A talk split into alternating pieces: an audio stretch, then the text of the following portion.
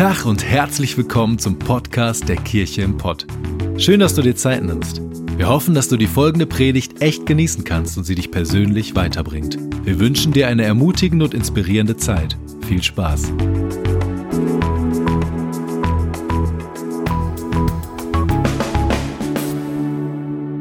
Ich möchte mit euch heute in eine Story einsteigen über einen Typen, der mich fasziniert.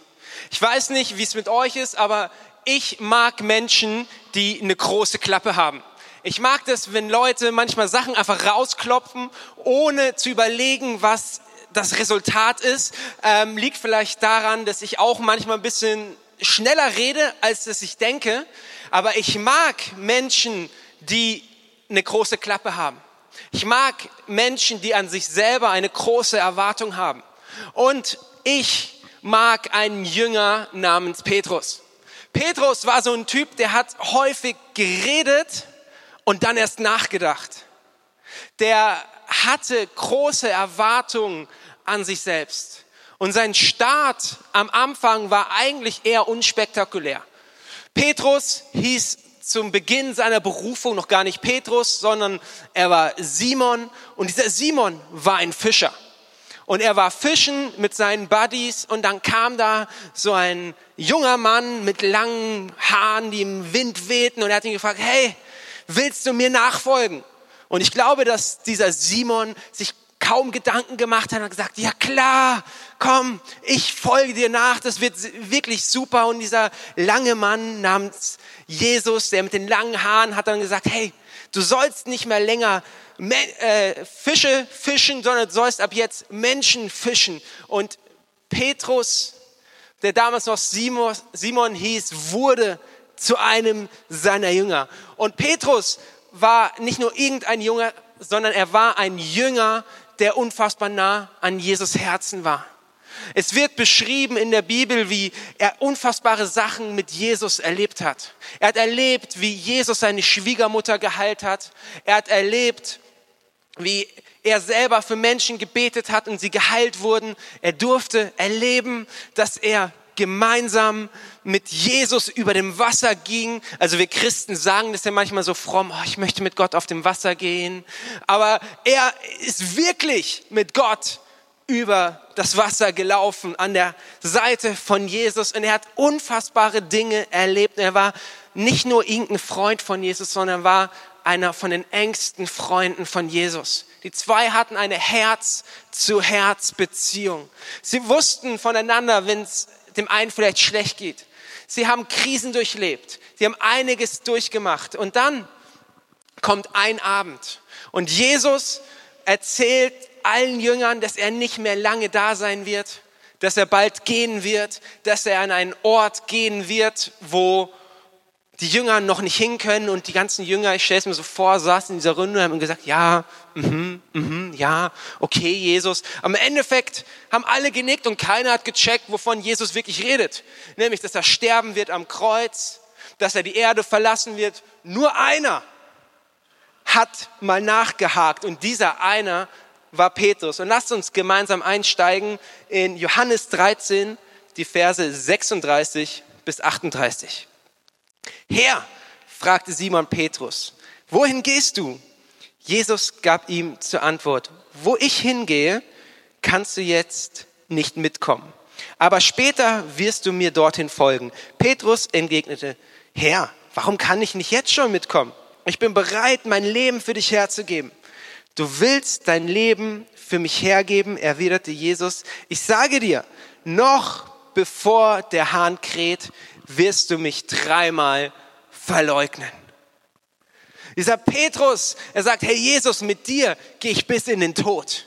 Jesus, ich folge dir nach, was immer auch ist. Du und ich, wir sind Bros for life. Da, egal was passiert, auch wenn alle anderen dich verlassen, ich bleib bis zum bitteren Ende an deiner Seite.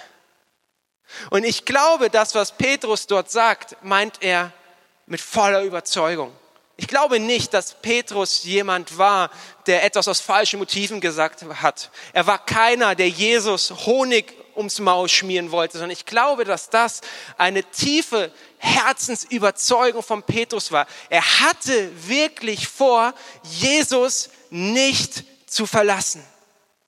Und Jesus schaut ihn an und sagt, hey Petrus, sorry, du wirst mich verraten. Wäre ich Petrus gewesen, hätte ich gesagt, boah, Jesus, also das ist ganz schön assi von dir. Ähm, ich suche mir einen neuen Rabbi und äh, wenn du so schlecht von mir denkst, ich will nichts mehr mit dir zu tun haben. Aber Petrus nimmt es erstmal hin, er bleibt bei Jesus und er bleibt bei seinem besten Freund. Und dann geht die Geschichte weiter. Es ist dieser eine Abend, wo Jesus mit seinen Jüngern im Garten Gethsemane ist und es passiert tatsächlich, dass die Soldaten kommen, dass sie Jesus sehen, dass sie Jesus festnehmen, sie legen ihn in Ketten. Und Petrus kann das erstmal nicht akzeptieren. Und Petrus geht dahin, haut einem Soldaten noch das Ohr ab. Und Jesus in seiner Güte hebt das Ohr auf, hält es dem Soldaten an den Kopf, betet kurz und das Ohr ist wieder dran das ist eigentlich schon crazy, ne? Da ist jemand, der verhaftet dich und der will sowas Böses von dir. Und Jesus segnet diese Person noch. Auf jeden Fall, alle Jünger hauen ab. Alle Jünger haben Schiss, nur ein Jünger. Er sagt, ich, ich bleibe, auch wenn in Distanz, ich bleibe an Jesus und ich möchte wissen, was die mit meinem Meister, mit meinem Freund machen. Und Jesus wird zum Gericht gebracht und das Gericht fand in einem Innenhof statt. Und Jesus wird der Prozess gemacht. Er wird befragt, er wird ausgepeitscht, er muss richtig leiden und Petrus sieht das Ganze von der Ferne. Und dann kommt eine Person, sie sieht Petrus und sie fragt Petrus, hey, sag mal, gehörst du nicht zu diesem Jesus? Petrus, nein, mit, diesem, mit dem Typ habe ich nichts zu tun. Jesus kenne ich nicht. Dann nach einer Zeit kommt die zweite Person, fragt ihn, bist du nicht dieser Petrus? Ich habe dich doch mal bei einem von diesen Predigten gehört von Jesus. Hast du nicht sein Schiff gelenkt? Und er sagt, nee, mit dem, mit dem habe ich nichts zu tun, ich kenne den nicht. Und dann, nach einer gewissen Zeit, kommt ein Mädchen zu ihm, fragt ihn, hey, dein Akzent, du hörst dich an wie jemand aus Galiläa. Hast du nicht was mit diesem Jesus zu tun? Und er fängt an zu fluchen und sagt, ey, was wollt ihr alle von mir? Ich habe mit diesem Jesus nichts zu schaffen. Und ich finde das krass. In dieser Situation, da ist der Mann, mit dem er durch dick und dünn gegangen ist. Der Mann, der seine Schwiegermutter vor dem Tod gerettet hat. Der Mann, mit dem er drei Jahre lang so eng unterwegs war. Und was macht Petrus? Er verrät ihn. Das ist ungefähr so, stellt euch mal vor, Renke und ich, wir sind auf irgendeinem Missionseinsatz, irgendwo, wo man nicht offen das Evangelium verkünden kann. Und nach einer Predigt wird Renke festgenommen und sie führen ihn ab Sie machen ihn einen Prozess und dann kommen diese Menschen zu mir und fragen, ey, hör mal, du siehst doch aus wie einer aus Bochum, gehörst du nicht zu diesen Bohlen?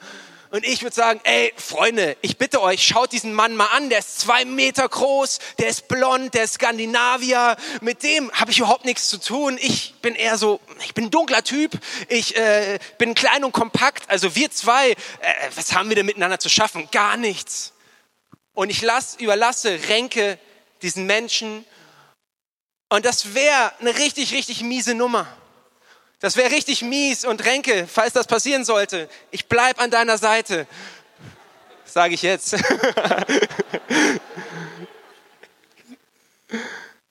und vielleicht kennst du Situationen in deinem Leben, wo du mal zu Jesus gesagt hast, hey Jesus, ich werde das niemals machen. Jesus, ich verspreche dir, ich werde so und so handeln. Jesus, ich verspreche dir mein Leben nur für dich.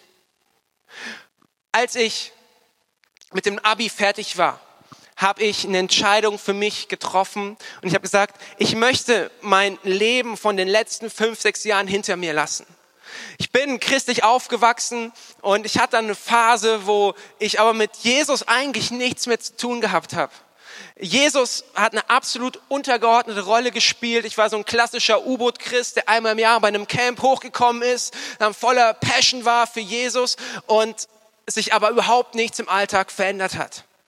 Und mein Leben bestand daraus, äh, aus Fußball, aus Trinken, aus Mädels. Und ich habe dann irgendwann gesagt, hey, ich möchte einen Cut machen. Ich bin nach Nürnberg gezogen, habe dort eine richtig coole Kirche kennengelernt, habe mich irgendwann taufen lassen und ich habe zu Jesus gesagt bei meiner Taufe, Jesus, ich, ich verspreche dir und ich wünsche mir, dass ich nie wieder mich für dich schäme. Ich möchte meinen Glauben mutig leben. Ich möchte, wie Petrus bis dahin auch gesagt hat, ich möchte nach vorne gehen. Ich möchte nicht von deiner Seite weichen. Und dann kam ein Sommer und ich bin in Starnberg aufgewachsen. Vielleicht wissen die einen oder anderen das von euch. Und ich bin dort auf ein Camp gegangen und war dort Mitarbeiter. Ich durfte dort predigen. Und einen Tag vor Campstart ähm, sind ein Kumpel und ich nochmal in Rewe gegangen, weil wir haben gesagt, okay, wir müssen uns ausstatten mit ganz viel Zeug für die Freizeit, viele Red Bull, Jugendliche, die schlafen nie und dann kann ich auch nicht schlafen. Also wir machen unsere Vorräte, unsere Kraftreserven nochmal so richtig voll. Und für mich, ich war vor diesem Rewe und ich hatte da schon so ein mulmiges Gefühl, weil es ist ein Dorf, wo ich herkomme. Ich kannte gefühlt von diesen 2000 Einwohnern 1999 und ich hatte immer so, oh Mann, wenn jetzt jemand kommt, den ich kenne, meine Jungs vom Fußballverein und die sagen, Micha, was machst du denn jetzt? Schon lange nicht mehr gesehen. Und ich fange dann an zu erzählen, ja, ich gehe jetzt dann auf eine Bibelschule, ich werde Pastor, ich bin jetzt mit diesem Jesus voll unterwegs. Ähm, ich habe gedacht, oh Mann, was denken die von mir? Und ich bin reingegangen in diesem Rewe und es hat keine zwei Sekunden gedauert, da habe ich sie gesehen. Ein junges, schönes Mädchen. Und ich kannte dieses junge, schöne Mädchen. Ich kannte sie, weil sie mich mal gut fand, ich fand sie gut. Wir haben uns ein paar Mal in unserer Jugendzeit getroffen. Und das Problem war, sie kannte noch diesen wilden und verwegenen Micha, der mit Jesus überhaupt nichts zu tun hatte, der gemacht hat, worauf er Bock hatte und der auf jeder Party war. Und ich habe mir überlegt, scheiße, wenn die mich jetzt sieht, was denkt die von mir? Wenn ich ihr sage, ich werde jetzt so ein Pastor, ich, äh, Jesus ist mein bester Freund, die denkt ja, ich habe völlig einen an der Klatsche. Die will nie wieder mit mir reden. Und ich habe den Entschluss gefasst, so, ich werde ihr nicht begegnen. Ich gehe hier aus dem Weg und ich bin dann in diesen Gängen rumgelaufen und habe mir geguckt, so am, am, Gang entlang, ist sie da? Und wenn nein, dann konnte ich diesen Gang nutzen und bin da gegangen. Und dann habe ich sie gesehen an der Käsetheke. Ich habe gedacht, oh, Käsetheke, einen kleinen Bogen, einmal über die Wursttheke, zack, vorbei. Yes, sie hat mich nicht gesehen. Und so ging das die ganze Zeit, 20 Minuten. Und mein Kumpel hat mich gefragt, Micha, was ist los mit dir?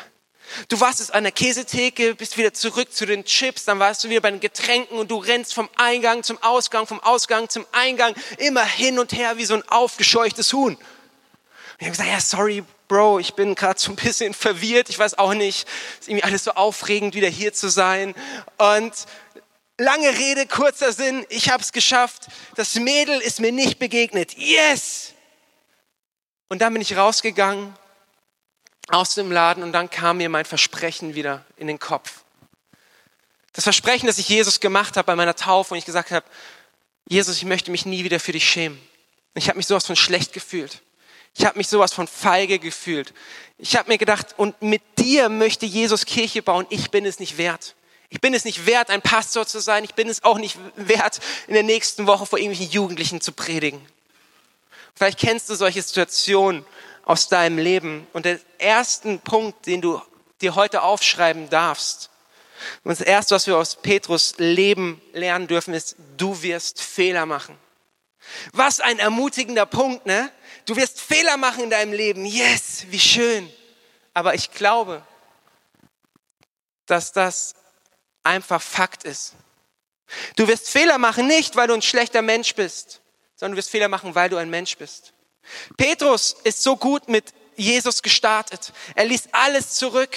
Er hat unfassbare Dinge erlebt. Jesus hat gesagt, hey, du bist der Fels, auf dem ich meine Kirche gründen möchte.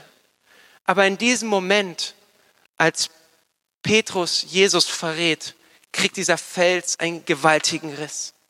Dieser Fels liegt und er fällt und er bekam einen gewaltigen Riss. Genauso wie ich in dieser Situation einen gewaltigen Riss bekam und ich gedacht habe, ganz ehrlich, meine ganze Berufung steht in Gefahr. Genauso bekam dieser Petrus einen Riss. Und vielleicht kennst du Situationen in deinem Leben, als du Jesus gesagt hast, Jesus, ich möchte mein ganzes Leben nach dir ausrichten. Ich möchte mutig sein. Ich möchte ähm, wirklich nie wieder gehe ich auf die und die Internetseite. Ich schaue mir das nie wieder an. Ich verspreche es dir. Oder du hast zu Jesus gesagt, Jesus, nie wieder möchte ich so schlecht mit meinen Kindern umgehen. Und es passiert doch. Und du hast Jesus versprochen, Jesus, nie wieder werde ich so weit von dir wegrennen.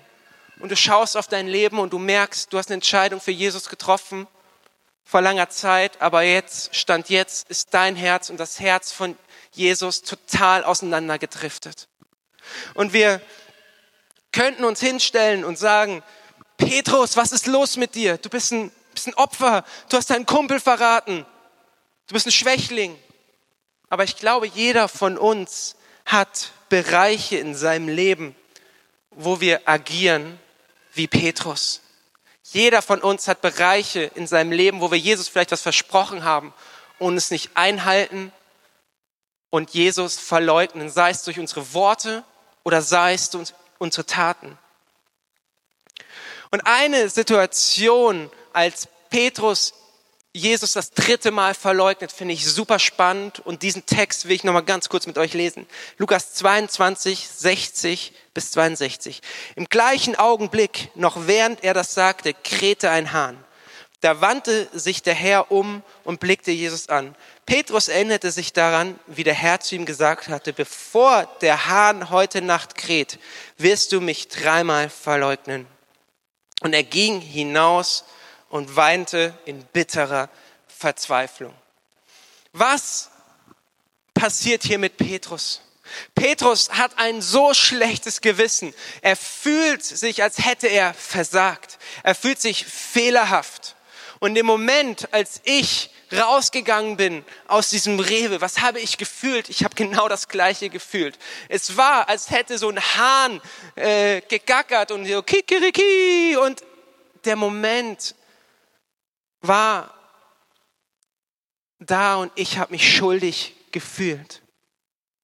Und wäre ich Jesus gewesen, ich finde das interessant, dass die Bibel so betont, dass Jesus Petrus anguckt und wäre ich Petru, äh, Jesus gewesen, ich hätte gesagt, Petrus, mein Blick hätte gesagt, wie kannst du nur, ich habe deine Schwiegermutter geheilt, du bist es nicht wert, mein Bro zu sein, du bist es nicht wert, mein Kumpel zu sein, wenn ich dich in die Finger kriege. Junge, ich verprügel dich, ich mach dich lang.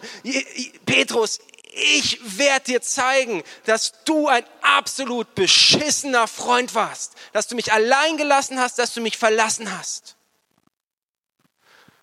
Aber ich glaube, dass Jesus Blick etwas ganz anderes ausgesagt hat. Ich glaube, dass Jesus Blick voller Annahme und voller Liebe war. Ich glaube nicht, dass Jesus auf Petrus herabgeguckt hat in diesem Moment. Ich glaube nicht, dass Jesus überrascht war, weil er hat davor gesagt, was passieren wird, sondern ich glaube, dass Jesus auf Petrus guckte und er war gefüllt mit Liebe und mit Annahme. Und wenn du heute hier bist und du hast das Gefühl, dass Jesus dich anschaut durch einen zornigen Blick, mit einem Blick der Verachtung, mit einem Blick, der sagt, ich habe sie doch gleich gesagt, dass du scheiterst. Ich möchte dir sagen, das ist eine Lüge. Das ist nicht wahr, weil Jesus schaut dich an mit einem Blick von vollkommener Liebe. Und ich glaube, dass wir da manchmal als Kirchen auch unseren Job nicht gut machen. Dass wir Leuten ein Bild von einem Gott vermitteln, der wütend ist, wenn wir ihn enttäuschen.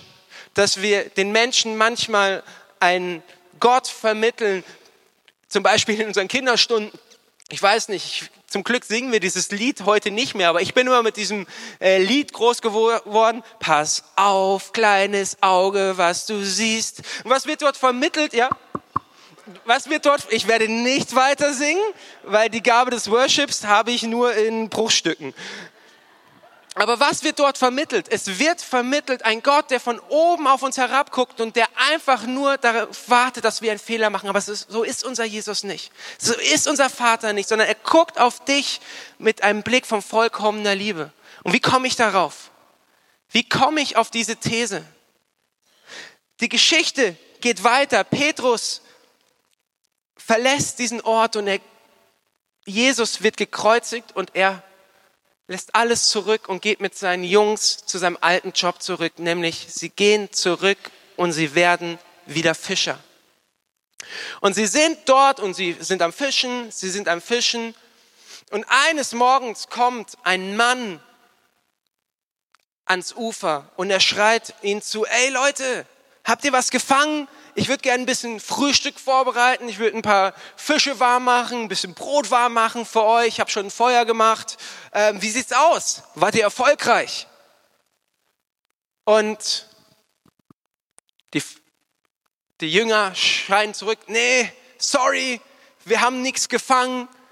Und der, und Jesus, der am Ufer steht, sagt, okay, Jungs, dann werft das Netz einfach mal zur anderen Seite raus. Und in diesem Moment macht es Klick bei Johannes. Und wir lesen dort in Johannes 21, 7 bis 8. Da sagte jener Jünger, den Jesus besonders liebte, zu Petrus. Wenn ihr euch fragt, wer dieser Jünger ist, es ist der Jünger, der sehr bescheiden ist und der, das Evangelium geschrieben hat schreibt von sich selber, ich bin der Jünger, den Jesus liebte. Ein sehr sympathischer Mann, dieser Johannes. Nein, er hat, in der Tat finde ich das beeindruckend, weil er hat verstanden, wer in Jesus ist. Und das ist wirklich äh, was sehr, sehr Gutes. Es ist der Herr. Als Simon Petrus ihn sagen hörte, es ist der Herr, warf er sich das Obergewand über, das er bei der Arbeit abgelegt hatte band es fest und sprang ins Wasser, um schneller am Ufer zu sein. Die anderen Jünger kamen mit dem Boot nach, das Netz mit den Fischen im Schlepptau. Sie hatten es nicht weit bis zum Ufer, nur etwa 100 Meter. Der zweite Punkt, den ihr euch für heute aufschreiben dürft, ist, schwimm mit deinen Fehlern zu Jesus. Petrus sieht Jesus und was macht er? Er springt ins Wasser und er springt und er schwimmt ihm entgegen. Wisst ihr, was ich so interessant finde an dieser Bibelstelle, was ich bisher immer überlesen habe? Beziehungsweise ich habe es gelesen und hat für mich keinen Sinn gemacht. Weil Petrus ist dort und er ist relativ leicht wahrscheinlich bekleidet und er zieht sich, bevor er ins Wasser springt, dieses Obergewand an. Und ich habe mich gefragt, warum? Wenn ich schwimmen gehe, dann versuche ich möglichst so schwimmen zu gehen, wie der Herr Jesus mich schuf damit ich möglichst aerodynamisch an Strand schwimmen kann und möglichst wenig Kraftverlust habe. Aber Petrus zieht sich so ein langes Gewand an, um dann noch 100 Meter zu schwimmen. Dieses Gewand wird schwer, es zieht ihn nach unten und ich habe mich immer gefragt, warum steht das da? Ich glaube, dass die Bibel nichts einfach so schreibt. Und der Heilige Geist hat mich in der Vorbereitung ganz am Anfang der Bibel geführt wo Adam und Eva im Paradies sind. Und Adam und Eva, sie ähm, waren in enger Gemeinschaft mit Gott. Doch dann kommt der Zeitpunkt, wo sie sich gegen Gott stellen, sie sündigen, sie einen Fehler machen und in dem Moment merken sie, wow, crazy, wir sind nackt, wir haben ja gar nichts an. Und sie fangen an, ihre Scham und ihre Blöße zu bedecken und sie verstecken sich vor Gott. Und ich glaube, dass das dort erwähnt wird, weil Petrus selber voller Scham war. Petrus wusste, er hatte einen Fehler gemacht. Er war, er hatte versagt. Und ich glaube, der Riesenunterschied aber ist, dass Adam und Eva, sie haben einen Fehler gemacht, sie haben sich geschämt, sie haben sich bedeckt und sie haben sich versteckt. Petrus wählt genau den anderen Weg. Er hat einen Fehler gemacht, er hat seine Scham bedeckt, aber er schwimmt geradewegs auf Jesus zu. Warum? Warum macht er das? Ich glaube, das liegt daran, dass das letzte was er gesehen hatte, war ein liebevollen Blick voller Annahme und voller Liebe von Jesus. Das letzte, was er gesehen hat, war ein Jesus, den angeschaut hat in seine Augen, der ihn nicht verachtet hat, der ihn nicht verurteilt hat. Wäre Jesus sauer gewesen in diesem Moment, hätte Jesus auf ihn herabgeschaut, wäre Jesus wütend gewesen. Ich glaube, dann hätte Petrus sein, sein Bötchen gepackt und wäre irgendwo Richtung Panama gerudert. Aber alles, was er gesehen hat vor seinen Augen, war ein liebevoller Jesus, der gesagt, ich nehme dich an, auch wenn du Fehler hast. Ich nehme dich an, auch wenn du Mist gebaut hast. Und ich möchte dich heute Morgen fragen, mit welchem Blick schaut Jesus dich persönlich an, wenn du einen Fehler machst? Hast du einen wütenden Jesus vor Augen? Hast du einen zornigen Jesus vor Augen? Hast du einen Jesus vor Augen, der dich verachtet, wenn du sündigst und wenn du Fehler machst? Wenn du diesen Jesus vor Augen hast, dann möchte ich dir zusprechen, diesen Jesus gibt's nicht. Diesen Jesus gibt's für dich nicht. Zumindest ist nicht dafür, wenn du Fehler machst, sondern dieser Jesus ist ein Jesus, der dich mit vollkommener Liebe anschaut und der sagt, ich sehe deine Fehler, aber du darfst dennoch zu mir kommen. Und wir müssen lernen, dass Scham uns nicht in Isolation führen sollte, sondern Scham sollte uns zu unserem liebevollen Vater führen, der seine Arme offen hat und der uns empfangen möchte.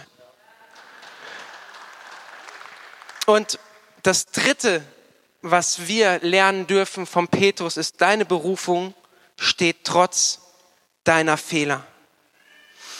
Petrus hat Mist gebaut und er schwimmt Jesus entgegen. Er schwimmt zu Jesus und ist dann irgendwann dort angekommen. Und das Erste, was sie machen, sie essen erstmal richtig schön. Sie essen gemeinsam und Jesus hat den Fisch zubereitet, hat ihnen Brot gemacht. Und dann, irgendwann musste es ja so kommen. Irgendwann mussten sie ins Gespräch kommen. Und Jesus schaut Petrus an und er fragt ihn, hey, Simon, Sohn des Johannes, liebst du mich? Liebst du mich mehr als alle anderen? Und Petrus schaut ihn an und sagt, Herr, mein Freund, du weißt, dass ich dich liebe. Und Jesus sagt, dann weide meine Schafe. Jesus fragt ihn ein zweites Mal, Simon, liebst du mich? Und Petrus schaut ihn an und sagt, ja, Jesus, du weißt alles. Und Jesus sagt wieder, dann weide meine Schafe. Und dann fragt Jesus ihn ein drittes Mal, Petrus, Simon, Sohn des Johannes, liebst du mich? Und Petrus sagt das gleiche, ja, Jesus. Und er ist traurig ich liebe dich. Und Jesus sagt wieder, dann kümmere dich um meine Schafe. Und Jesus hätte alles fragen können. Er hätte fragen können, was war dein Motiv? Was war deine Motivation? Warum bist du gefallen? Warst du in der Situation schwach? Wurdest du versucht? Hattest du einfach nur Angst? Aber das interessiert Jesus alles nicht. Das Einzige, was Jesus in diesem Moment interessiert, ist die Frage, liebst du mich? Simon, liebst du mich so wie am Anfang, als ich dich berufen habe? Und ich finde das so interessant, dass Petrus steht in diesem Moment an der gleichen Stelle, an der er vor drei Jahren schon mal stand. Vor drei Jahren hatte Jesus ihn gefragt, hey, willst du mit mir mitkommen? Damals war er niemand. Willst du mein Jünger sein? Ich möchte dich zum Menschenfischer machen. Und drei Jahre später stehen sie am gleichen Ort. Und Jesus schaut ihn an und er fragt ihn, Simon Petrus, Sohn des Johannes, liebst du mich immer noch? Und Petrus steht da und er ist, hat wieder nichts. Er ist wieder nur ein lausiger Fischer. Ein Fischer, der in seiner Nachfolge gestolpert ist, der gefallen ist, der ist ein Identität zerbrochen ist in diesem Moment. Und er schaut ihn an und er sagt nicht, du Loser, du Versager, sondern er schaut ihn an und er bekräftigt und er bestätigt seine Berufung. Und er sagt, Petrus, du bist immer noch die Person, wenn du mich liebst, auf der ich meine Gemeinde bauen möchte. Petrus, du bist immer noch die Person, die sich um meine Schafe kümmern möchte. Und er bekräftigt und er bestätigt die Identität und die Berufung von Petrus. Wenn du heute hier bist und du hast das Gefühl, dass Jesus dich nicht mehr benutzen kann, nicht mehr gebrauchen kann für deine Berufung, weil du Fehler gemacht hast, dann möchte ich dir sagen, das ist eine Lüge. Nur weil du einen Fehler gemacht hast in deinem Leben, heißt das nicht, dass Jesus nicht weiter mit dir arbeiten möchte. Und er sah Petrus an und er gesagt, auch Petrus, wenn du in dir einen Versager siehst, auch wenn du in dir gerade einen Feigling siehst, ich sehe in dir den Fels, auf dem ich meine Kirche bauen möchte. Ich sehe in dir einen Hirten, der meine Schafe zur frischen Aue führen wird. Ich sehe in dir einen Prediger. Und übrigens, Petrus, bald ist, bald ist Pfingsten. Auch wenn du letzt gerade eben noch Schiss hattest. Auch wenn du nicht, dich nicht getraut hast, diesem kleinen Mädchen von, von mir zu erzählen. Ich sage dir, du wirst am Pfingsten predigen in Freimütigkeit, ohne Angst, unerschrocken. Und ich sage dir, mein Plan mit dir steht fest und es werden sich 3000 Leute bekehren, weil ich in dir liebe und, lebe und ich dich berufen habe. Und genau so hatte ich damals das Gefühl, als ich aus diesem Rewe rausging, dass ich wertlos bin, dass meine Identität, meine Berufung irgendwie weg ist. Aber Gott hat damals zu mir gesprochen und gesagt, Micha, nur weil du einen Fehler gemacht hast, heißt nicht, dass ich dich nicht weiter gebrauchen möchte. Und vielleicht schaust du gerade auf dein Leben und du hast das Gefühl, dass du gescheitert bist, dass du in deiner Berufung hingefallen bist, dass du Jesus verraten hast. Ich möchte dir sagen, deine Berufung steht trotzdem. Vielleicht hast du gerade das Gefühl, du bist ein, eine schlechte Mutter, du bist ein schlechter Vater, weil du die Sachen nicht so hinkriegst, wie du sie dir eigentlich vorgenommen hast. Aber ich möchte dir sagen, Jesus schaut auf dich und er sieht dich und er ist stolz auf dich. Er sieht in dir einen Helden, der eine großartige Familie ernährt, der eine großartige Familie versorgt und der wunderbare Kinder großzieht. Vielleicht siehst du in dir selber gerade eine Person, die gerade eine Ehe an die Wand fährt. Vielleicht siehst du in dir eine Person, die gerade äh, eine Beziehung an die Wand fährt, eine Freundschaft an die Wand fährt. Jesus sieht auf dein Leben und er sagt, ich sehe in dir jemanden, der in Zukunft eine großartige Ehe haben wird. Vielleicht siehst du in dir selbst eine Person, die große Erwartungen hatte an Jesus die ganz große Dinge mit ihm erreichen wollte, die aber auf diesem Weg hingefallen ist. Und Jesus sieht in dir niemanden, der hingefallen ist, sondern Jesus sieht in dir einen Kämpfer, der wieder aufstehen wird. Und vielleicht siehst du in dir selbst eine Person, die voller Sünde ist, die voller Schuld ist, die voller Fehler ist. Ich möchte dir sagen, Jesus sieht in dir eine neue Schöpfung, die reingewaschen ist durch sein Blut am Kreuz.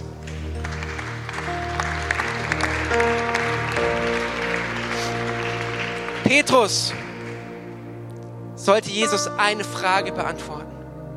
Die einzige, einzige Grundlage für seine Berufung und dafür, dass er großartige Dinge in der nahen Zukunft erleben durfte, war eine Frage. Und diese Frage war, Simon, Sohn des Johannes, liebst du mich? Und ich möchte dich einladen, dass du einmal kurz mit mir aufstehst. Und ich möchte dir zusprechen, dass Jesus Ja zu dir steht. Auch wenn du Fehler gemacht hast. Sein Ja hat er vor 2000 Jahren am Kreuz mit mehreren Nägeln besiegelt. Und sein Ja, an dem gibt es nichts zu rütteln. Und lasst uns einmal gemeinsam die Augen schließen. Und vielleicht bist du heute hier und du bist schon seit vielen Jahren Christ. Du bist schon seit einigen Jahren mit Jesus unterwegs und du kennst ihn.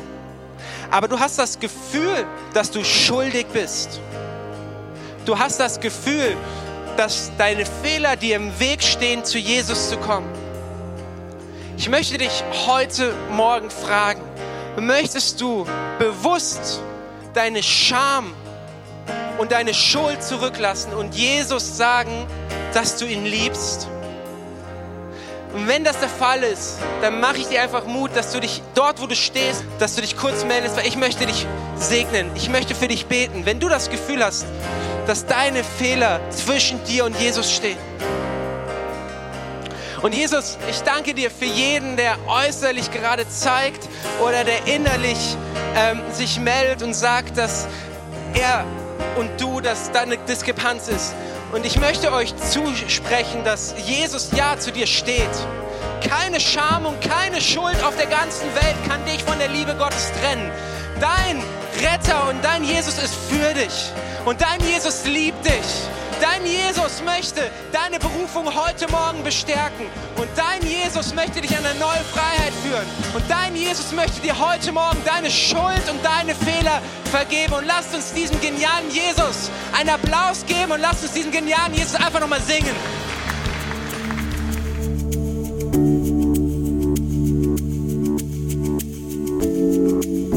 Wir hoffen, dass dir die Predigt weitergeholfen hat. Wenn du Fragen hast, schreib uns einfach an info@kircheimpod.de. Fühl dich auch herzlich eingeladen, uns persönlich kennenzulernen. In unseren Gottesdiensten jeden Sonntag 10 und 12 Uhr in der Gastronomie im Stadtpark in Bochum. Für alle weiteren Infos zum Leben unserer Kirche besuche unsere Website oder folge uns auf Instagram. Wir wünschen dir noch eine geniale Woche. Glück auf!